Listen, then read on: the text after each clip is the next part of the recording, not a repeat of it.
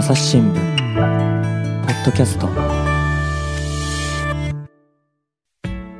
朝日新聞の神田大輔です。え今回はですね宮城県は仙台を拠点に取材をしています編集員石橋秀明さんと回線つないでいます。石橋さんよろしくお願いします。あよろしくお願いします。はいえー、で今回の話題なんですが、えー、これ、宮城県ですかね、柴田町という町があって、そこのあの議会が、実はあの正議長、副議長、両方ともですね女性になったって、そういうお話なんですけれども、はい、そうです。はい、これ、どういう方々なんでしょうか？はい、えー、柴田町っていうのは仙台のまあベッドタウンみたいな町で、あそうか、どの辺なんですか、宮城県でも。宮城県の真ん中よりちょっと南寄りですね、内陸部の町ですけれども、うん、えー、桜が名所があるぐらいが、私も取材するとしたらそれぐらいで、まあ、あの、普通の地方都市なんです人口4万人ちょっとかけるぐらいなんですけれども、なるほど。はい。えー、そこでこの4月にですね、えー、議会は定数18人なんですけれども、うんうん高橋妙子さんっていう方が、これはあの前も議長だったんですけれども再選をされてですね、えー、副議長に平間直美さん、えー、という方が新たについて、うん、えー、共にあの選挙で選ばれたんですけれども、あの選挙というのは議長選、副議長選もやって選ばれたんですけれども、で全国にですね、えー、926町村があるんですね。はい、でその中で、えー、議長を女性が詰めているのは30人だけ、だから3%ぐらいなんですけれども、その中でも女性二人が政府議長ツートップを務めるのはですね、えこの柴田町の他に群馬県の玉村町議会っていうところでも、うん、まあ政府議長を務めているのこの二つだけ。二つだけ。えーええ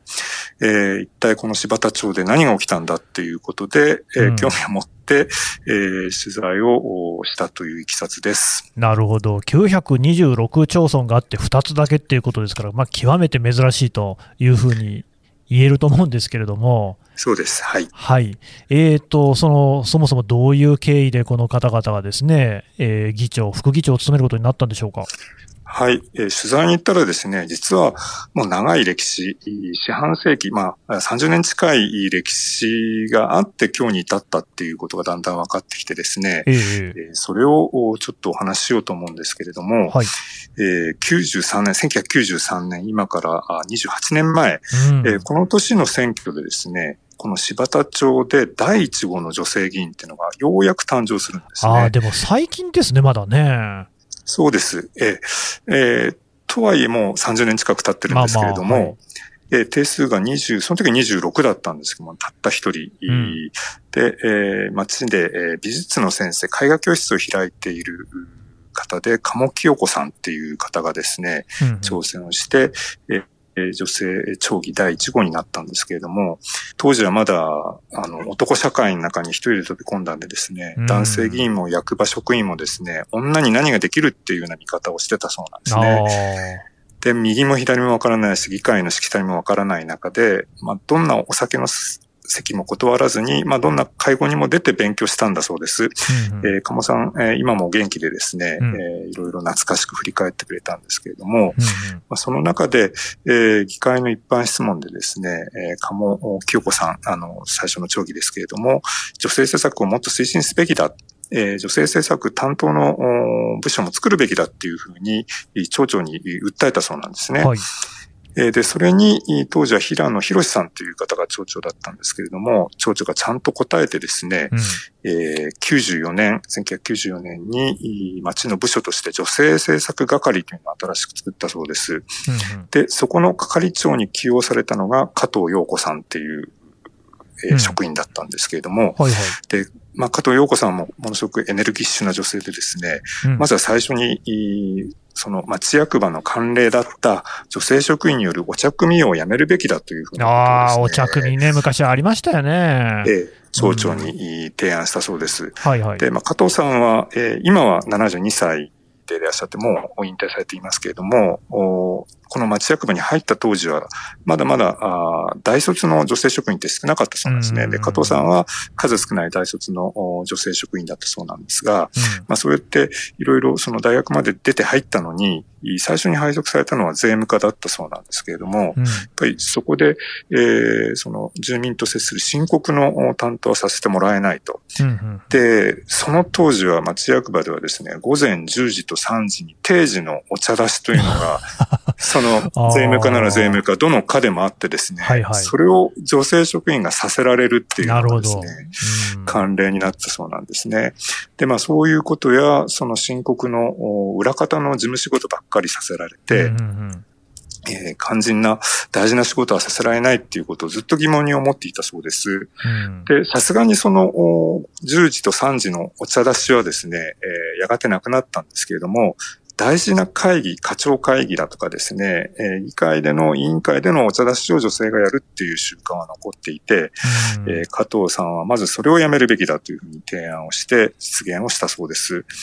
で、まあその後女性政策係を作ったということで、えー、矢継ぎ早にいろんな政策を打ち出していくんですね。はいはい、えーえー、女性問題をめぐるいろんな会議を作ったり、うん、小小学校や中学校でですね、男女平等を教える副読本を、副読本を作ったりですね、それから、あの、今では広がっているんですけれども、クラスで男の子と女の子を別々に、その、番号をつける。あ、私の時もそうでしたよ。はい。えそれをやめて、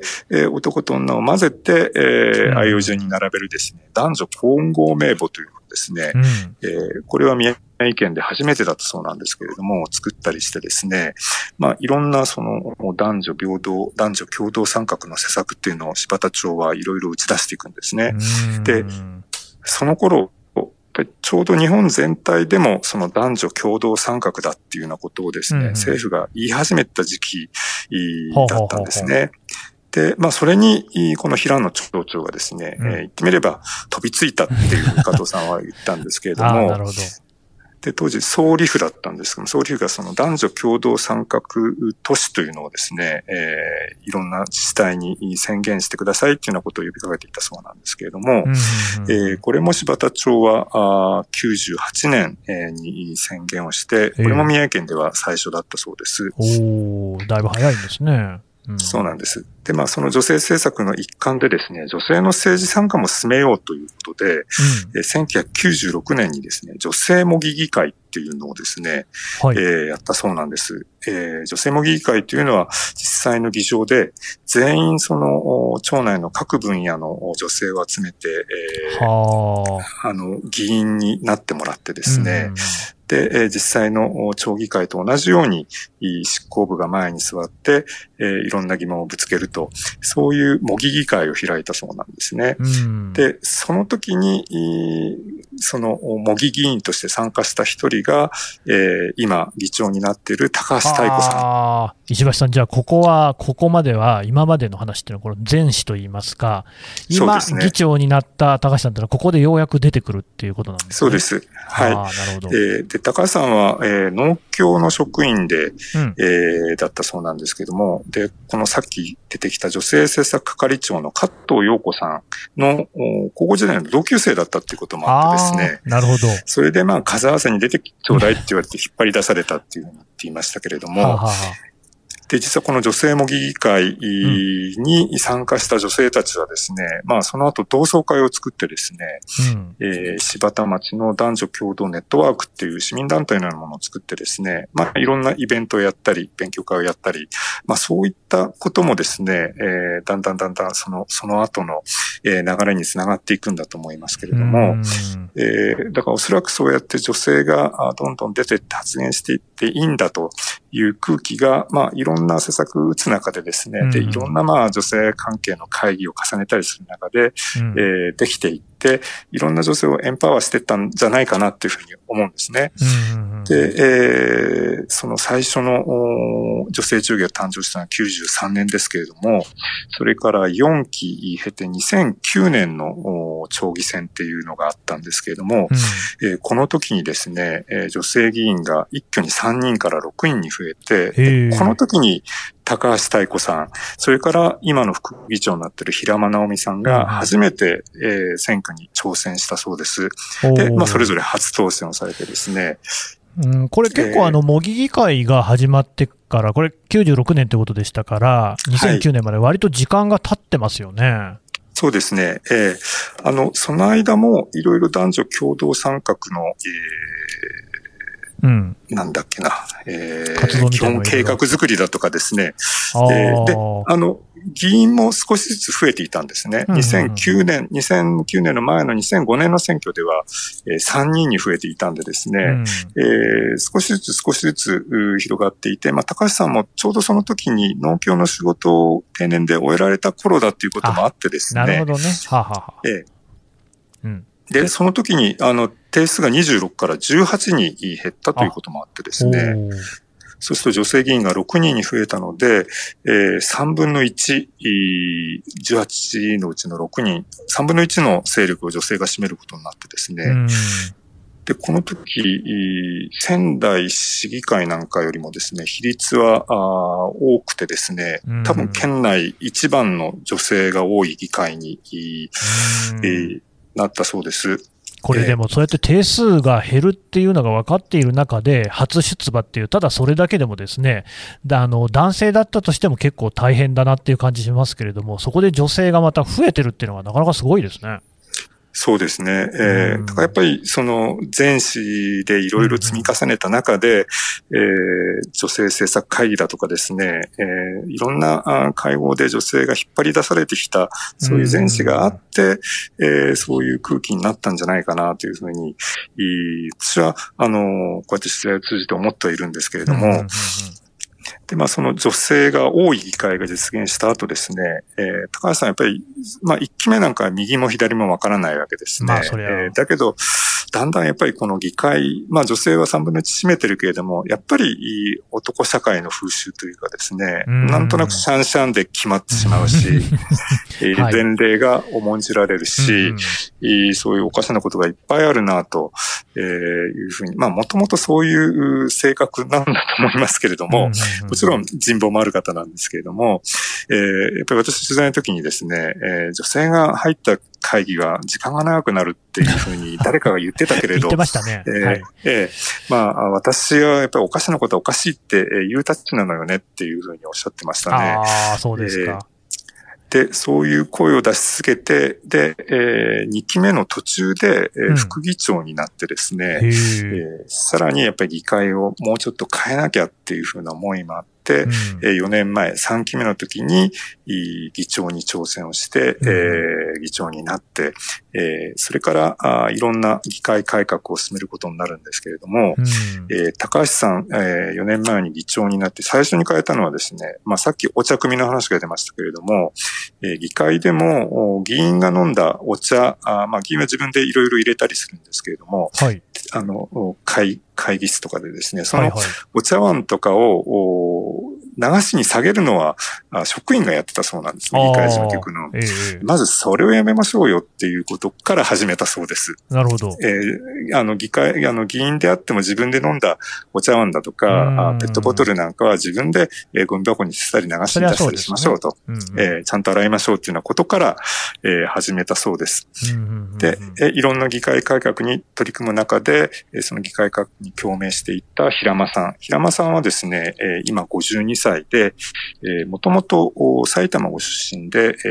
ー、旦那さんが柴田町出身ということで、こっちに戻ってきて、子育てを終えたっていうことで、うんうんえー、やっぱり PTA 活動なんかを通じて地域活動をしたいっていうことで、えー、選挙に出られた方なんですけれども、うん、えー、高橋さんにも共鳴したということで、一緒に議会改革をやりたいということで、今回、副議長のに立候補して、えー、選ばれたそうです。うん、立候補されてるんですね。そうです。え、えー、そこまでがこの二人のツートップが誕生する、なるほど。長い歴史で。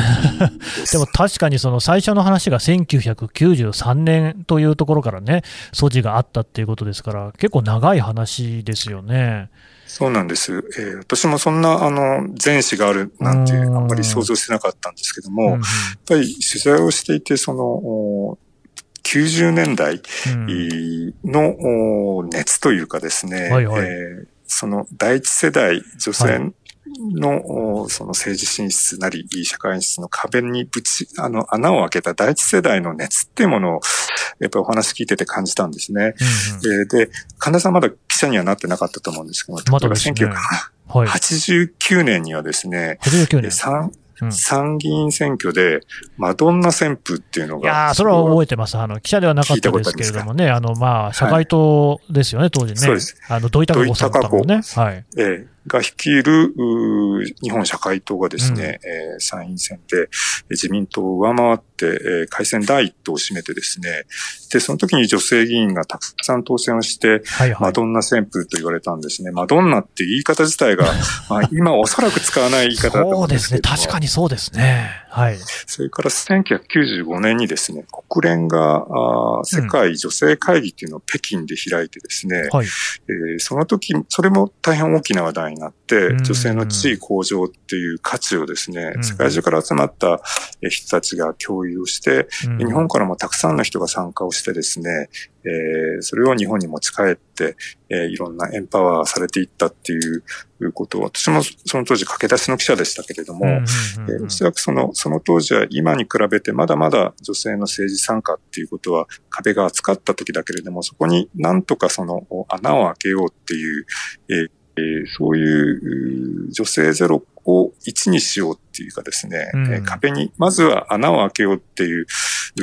熱がですね、えー、やっぱり時代の空気としてあったんじゃないかなと思いますね。なるほど。えー、で、女性町議第一号の鴨さんにしてもですね、女性政策係長になった加藤さんにしてもですね、うん、えー、やっぱりそういう熱っぽくその当時のことを語りますし、うん、その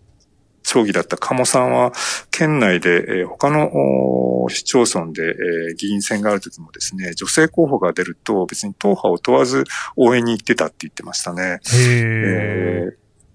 ぱりなんとかその女性を、えー、引っ張り出そう、うん、押し出そうっていうふうな熱があったんだと思うんですけれども、一方で今、えー、その二十数年を経てですね、今、政府議長にして高橋さん、平間さんに、私まあ今回取材をしたわけですけれども、はい、ちょっとスタンスが違うというかですね。あ、そうですか。えー、あの、私たちはもう男だとか女だとか関係なくやってるんだと。えー、例えば議会改革を進めてるけれども、それは女だからだとか、うん、男女がどうだっていう感覚じゃなくて、おそらくこの二人が、えー、議長選、副議長選で勝ち抜いたのもですね、うん、むしろ政治的なプロセス。まあ、もちろん人望もありますけれども、えー、例えば今の町長よりか反町長かだとかですね、うん、そういう政治的な文脈の、えー、ポリティックスでですね、えー、決まったんだと思いますし、うん、やっぱり私がこうやって女性政府議長になりましたねっていうことで取材に行くと、あら、なんでそれがニュースになるのかしらっていうふうな感覚で、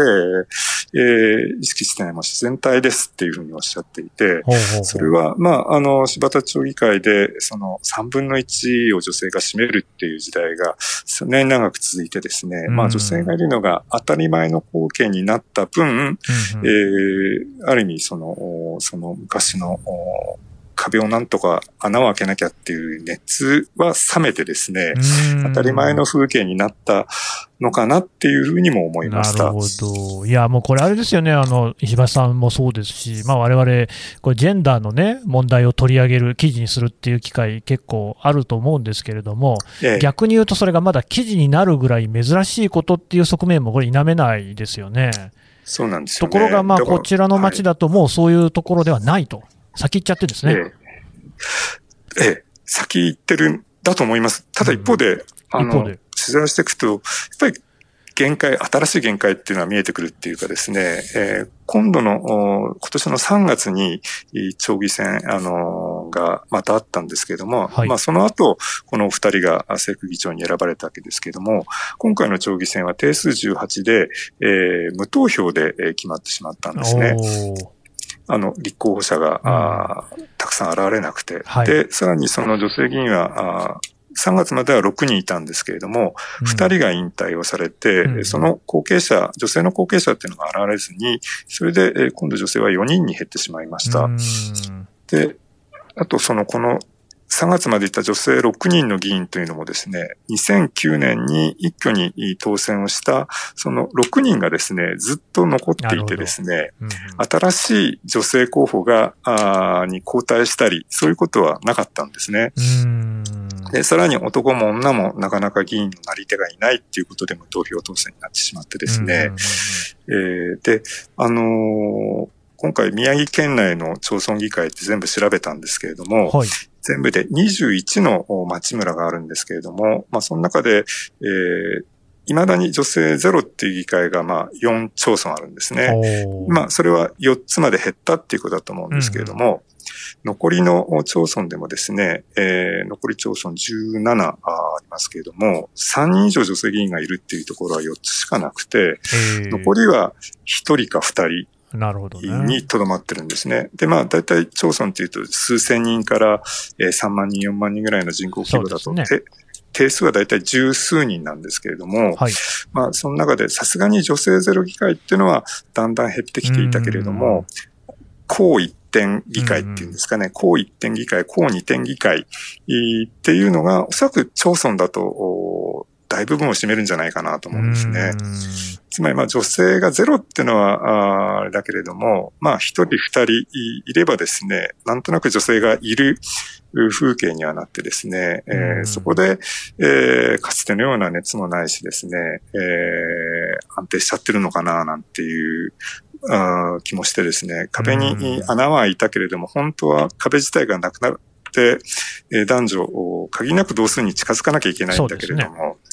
えー、まだまだ限界はあるんだなというふうに思ってます。それは、その男か女かっていう問題もありますけれども、そもそも地方議員のなり手が今減っていてですね、はいはい、えー、そそういう地方自治の危機っていうこともあるんで、そこは本当に深刻に考えなきゃいけない問題だと思いますね。うんやっぱりあの人口の減少、あるいは高齢化なんていうところが影響してるんですかね。そうですね。えー、そもそも、あのー、地方社会、地域社会自体がまあ疲弊するってこともありますし、まあその中で、その、例えば昼間からあ議員の会議に出るっていうことはなかなか難しい、議会の会議に出るってことは難しいっていうこともありますし、うん、い私その、地方議員になって、うん、えー、いろいろその政治に関わるっていうことが、どれだけその、市民にとって魅力的かっていうふうな問題もあると思うんですよね。えー、やっぱりもっとその地方議会を活性化しなきゃいけないっていうことだと思います。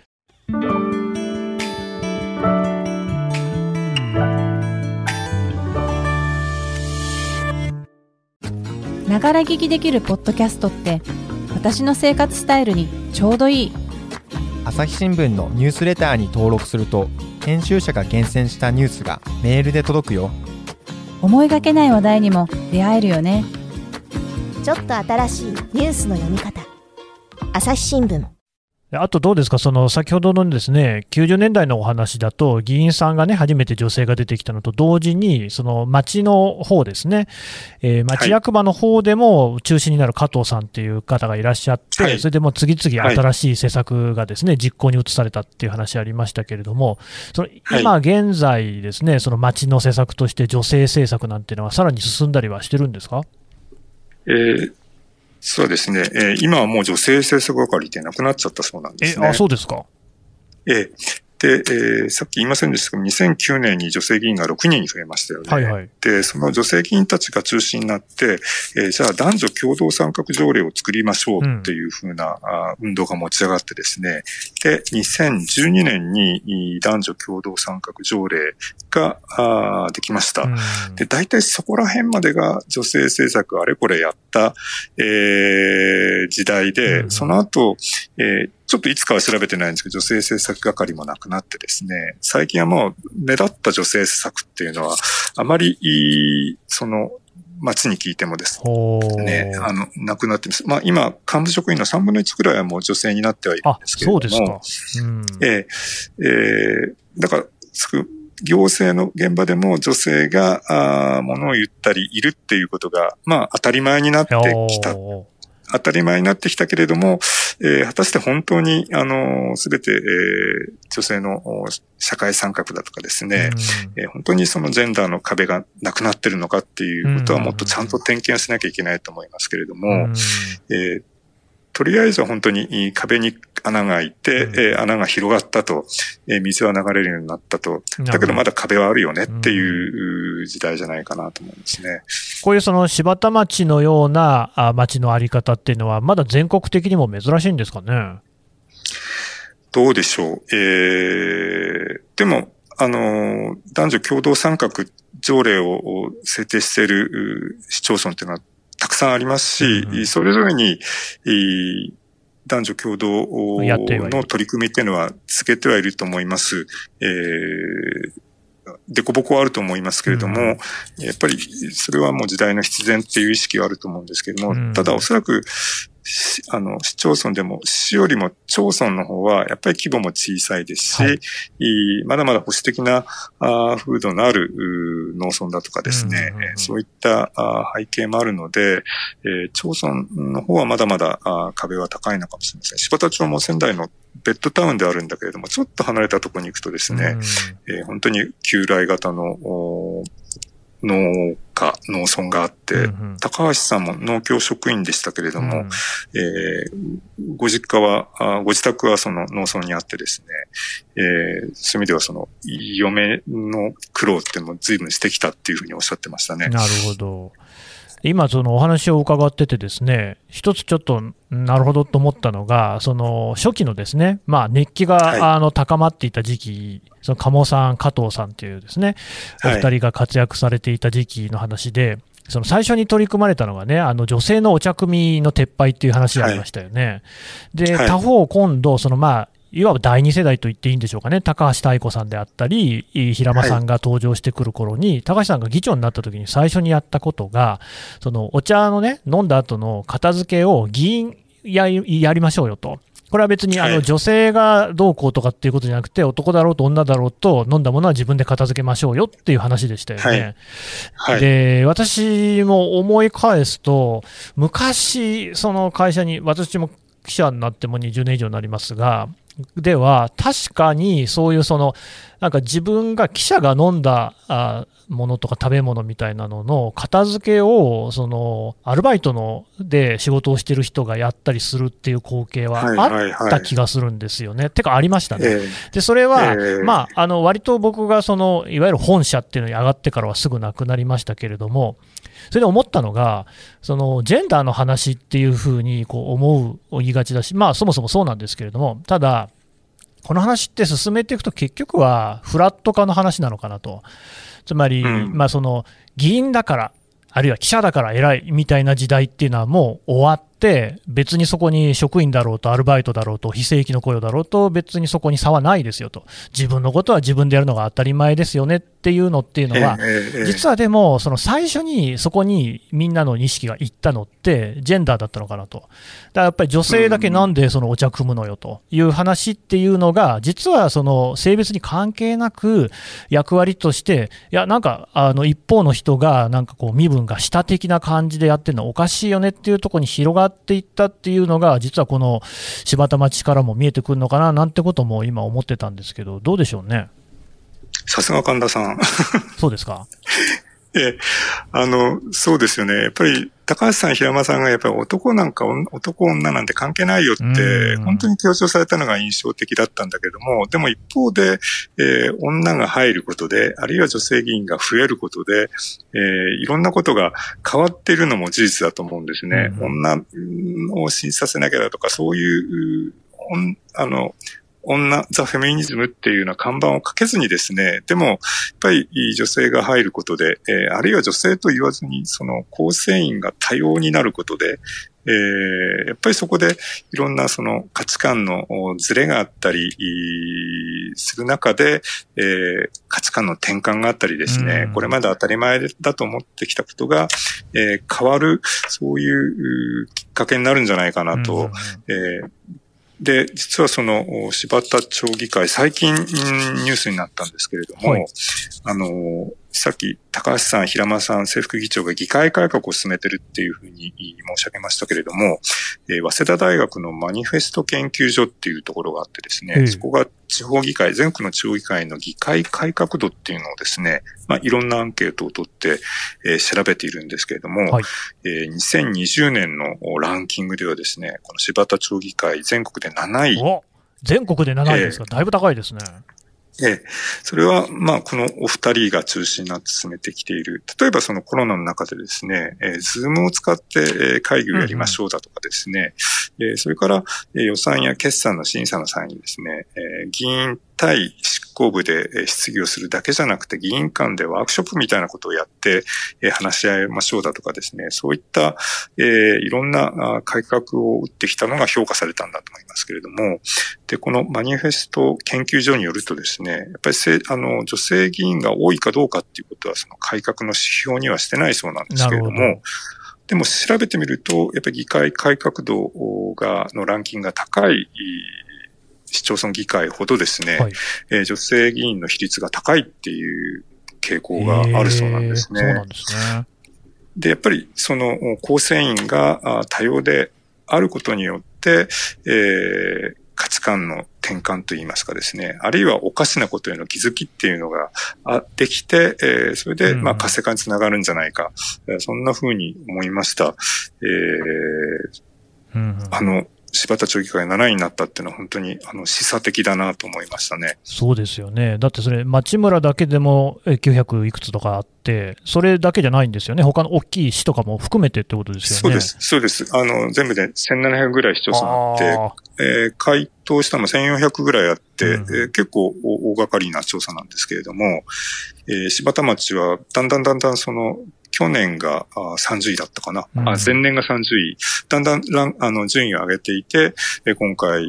7位になったそうです。ーうんうんうんうんなるほど。だそういうところでも、やっぱその単純にね、そのジェンダーっていうお題目があって、そこに合わせるっていうことではなく、実際にこのファクトとして女性の議員の比率が高いところで議会の改革度も高いよっていうのが出るっていうのは、ええすごくこう、なんかまあ示唆的だし、面白い話ですね。そうなんですね。まあ、本人たちに自覚がないっていうところを、うん。まあ、自覚がないっていう、まあ、自然体でやってるっていうところを、だから我々記者としては、まあ、言語化するのは、ちょっと難しいとかうん工夫がいるところはあるんですけども、つまり、彼女たちはもう、私なんか女だから男だからっていう意識でやってないわよと、当たり前のことをやっていておかしいと思ったことをおかしいって言ってるだけなのよっていうだけなので、まあ、うん。女性だからっていう形での取り合い方に重はいさっていうのはやっぱり皆さん感じてるんだけれども、ぱり、まだまだその、お壁はなくなってないってことを考えると、えー我々が、うんあの、手を変え品を変えっていうのかな、うんうんその、伝えていかなきゃいけないのかなっていうふううですね。思いました。だからこういうことが本当にあの全国津々浦々で当たり前のことになっていくっていうところまではまだまだ遠そうですから、ね、これからも記事の腕を振るっていただかないといけないですね。はい、了解しました。はい、あの大変勉強になりました。石橋さんどうもありがとうございました。はい。Thank you.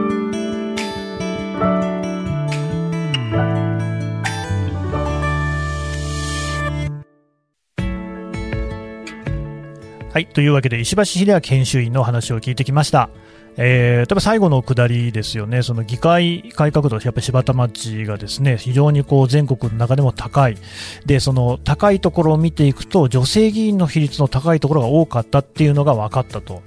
これ似たような話を最近、別のポッドキャストでもね、聞きましたよね。あの、企業ですね。えーと、ジェンダー投資とかっていうのが行われている、これ女性の役職、管理職なんかが多いところに対すする投資の流れができていて、で、実際その、まあ、ジェンダーを大事にするっていうのももちろんあるんですが、そういう会社、つまり女性の役員の比率が高い会社って、えー会社としてもですね、利益を上げるところで高い数値が出てるっていうデータがあるわけなんですよね。だから投資家としては当然そっちを選ぶっていう。これ政治も経済もやっぱり女性を増やす、あるいは多様性を生かすっていうことが、その実績につながってるっていうことに他ならないわけですよね。だまあどうしてもジェンダーっていうと、まあ、SDGs とかいうこともそうですけれども、なんかこうね、あのうさんくささを感じるなんていう人もいると思うんですけども、いや、そこじゃなくって、まあ、実際にこう我々に役立つっていうところが見えてきたのかなっていう、こういうこうですね地方のそんなに人口の多くない町でもこういう動きが出てきてるっていうのは、非常にこうやっぱりね、実感として勉強になる話だなっていうふうに思いました。朝日新聞ポッドキャスト朝日新聞の神田大輔がお送りしました。それではまたお会いしましょう。この番組へのご意見ご感想をメールで募集しています。podcast at 朝日 .com podcast アットマーク朝日 .com までメールでお寄せください。ツイッターでも番組情報を随時紹介しています。アットマーク朝日ポッドキャスト。朝日新聞ポッドキャストで検索してみてください。